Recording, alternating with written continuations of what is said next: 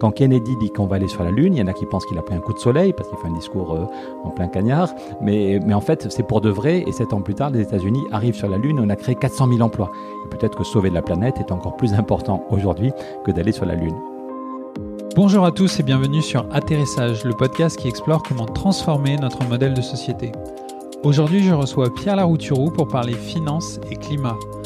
Pierre Larouturou est un économiste et homme politique qui milite depuis plusieurs années pour l'adoption d'un plan Marshall sur le climat. D'abord chez Europe Écologie Les Verts en 2009, puis à travers le collectif Roosevelt qu'il cofonde en 2012, ensuite au Parti Socialiste, où il dépose une motion lors du congrès de Toulouse la même année, et enfin via Nouvelle Donne, un parti qu'il lance en 2013 sur la base du programme du collectif Roosevelt. Plus que les partis, ce sont donc les idées qui constituent le fil conducteur chez Pierre. Or, si on l'associe beaucoup à la réduction du temps de travail, il prône depuis longtemps la semaine de 4 jours comme levier pour réduire le chômage, c'est sur le climat qu'il a décidé de consacrer tous ses efforts. Depuis l'année dernière, Pierre milite avec le climatologue Jean Jouzel pour que l'Europe adopte d'ici 2020 un plan de financement massif pour la transition écologique. Dans cet épisode, j'ai donc voulu m'entretenir avec lui afin de comprendre son pacte finance-climat les verrous auxquels il se heurte actuellement et sa stratégie pour les dépasser. Comme d'habitude, si cet épisode vous plaît, n'hésitez pas à le partager autour de vous et à suivre Atterrissage sur YouTube ou votre plateforme de podcast préférée. Merci à tous et bonne écoute. Bonjour Pierre Larouturou. Bonjour. Récemment, euh, vous avez lancé, euh, tu as lancé, bon, on se tutoie. On peut se tutoyer entre militants.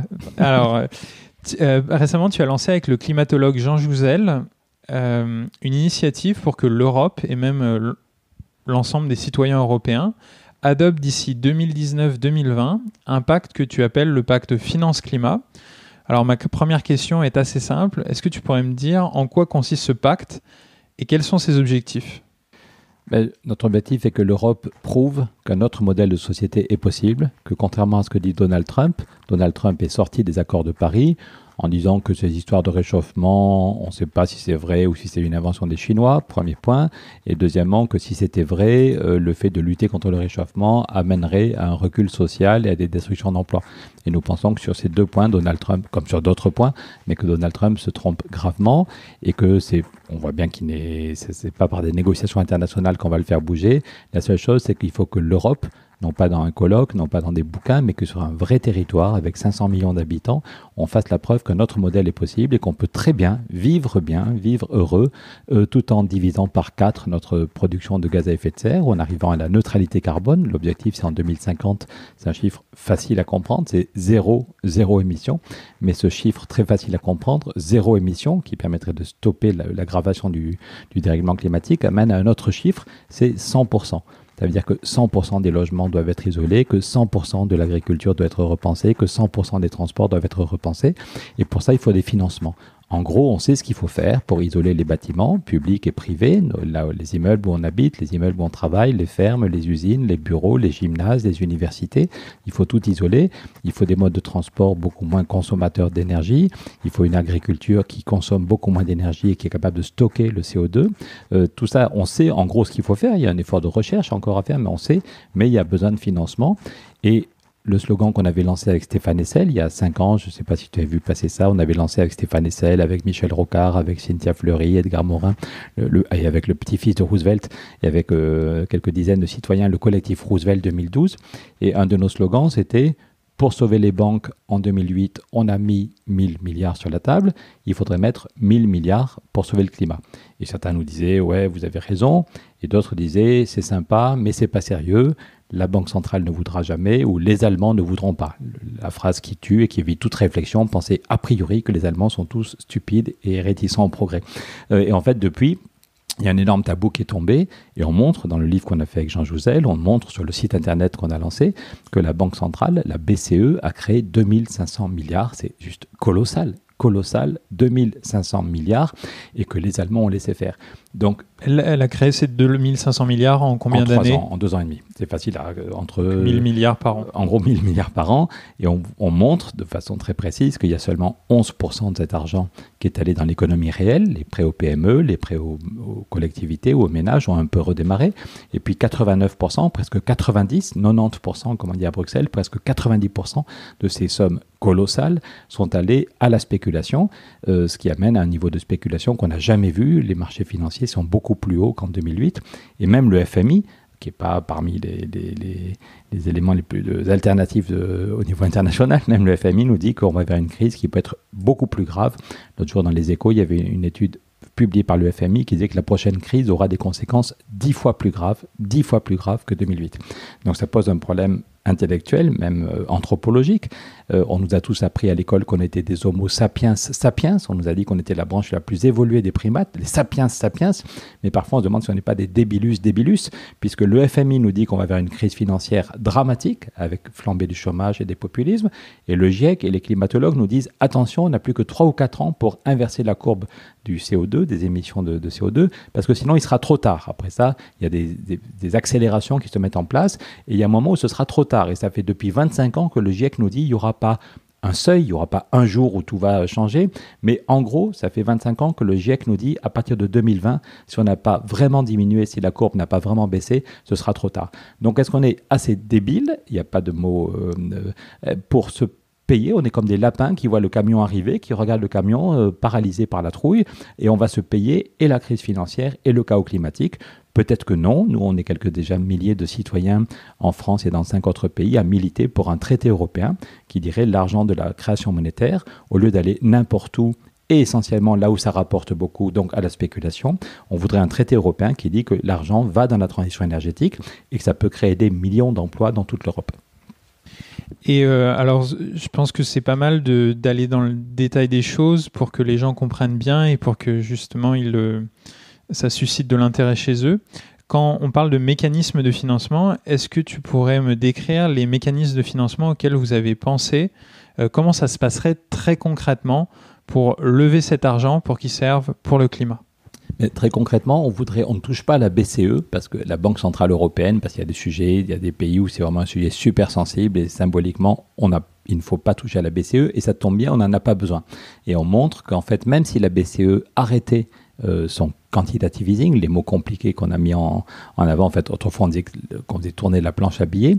Donc, mais même si la BCE arrêtait la planche à billets, même si la BCE, le nouveau patron de la BCE qui sera nommé dans un an, décidait d'arrêter la création monétaire, on montre que la BEI, la Banque européenne d'investissement, pourrait très bien, en gros, il faut un traité européen qui change le fonctionnement de la BEI ou qui crée une filiale de la BEI, ça peut se faire en quelques mois, euh, et qui dit que cette, la BEI ou une filiale devient une banque du développement durable qui a l'obligation, qui a comme premier objectif de fournir à tous les, tous les États membres de l'Europe des financements pour la transition énergétique.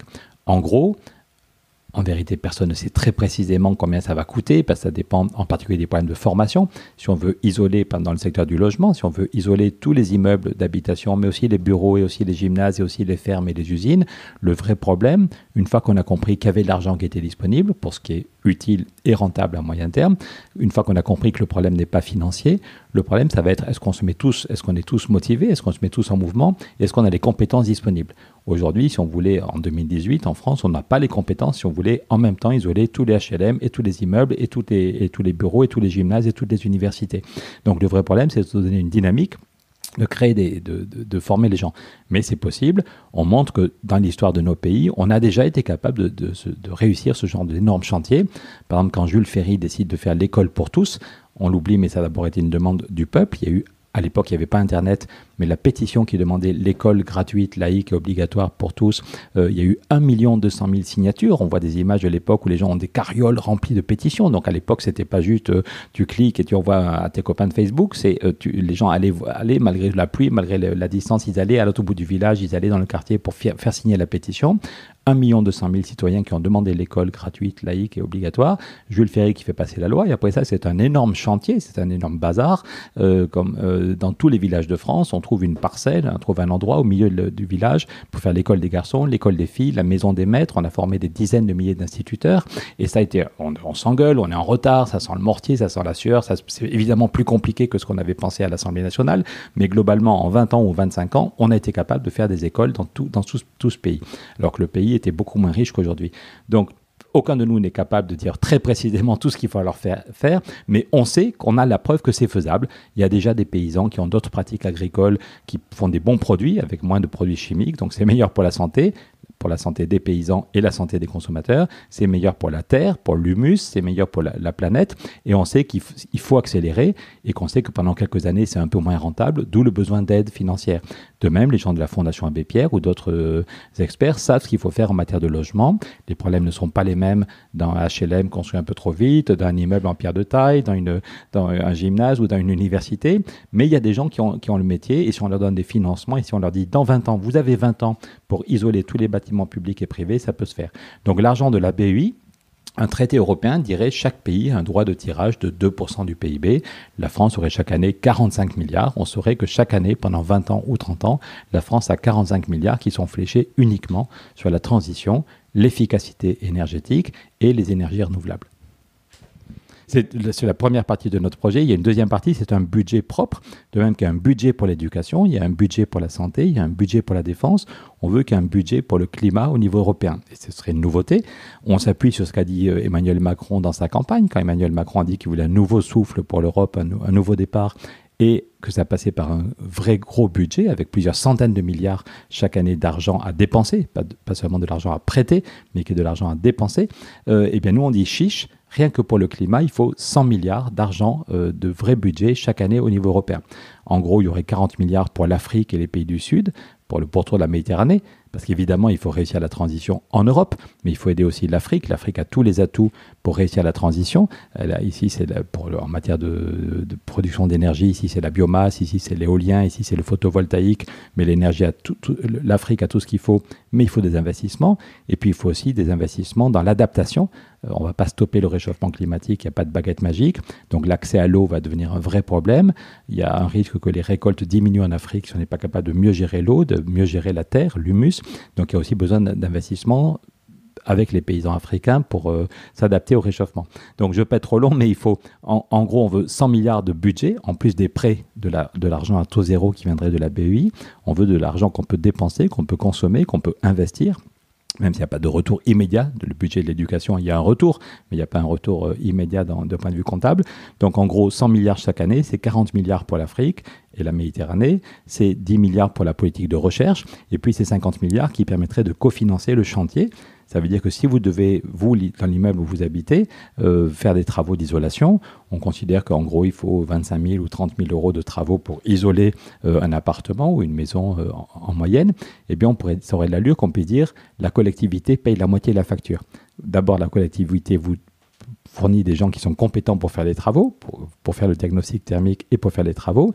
Et puis le jour où vous devrez payer la facture, la moitié de la facture est payée par l'Europe et par la France, ou par l'Europe et par l'Espagne si vous habitez à Madrid ou dans un village espagnol.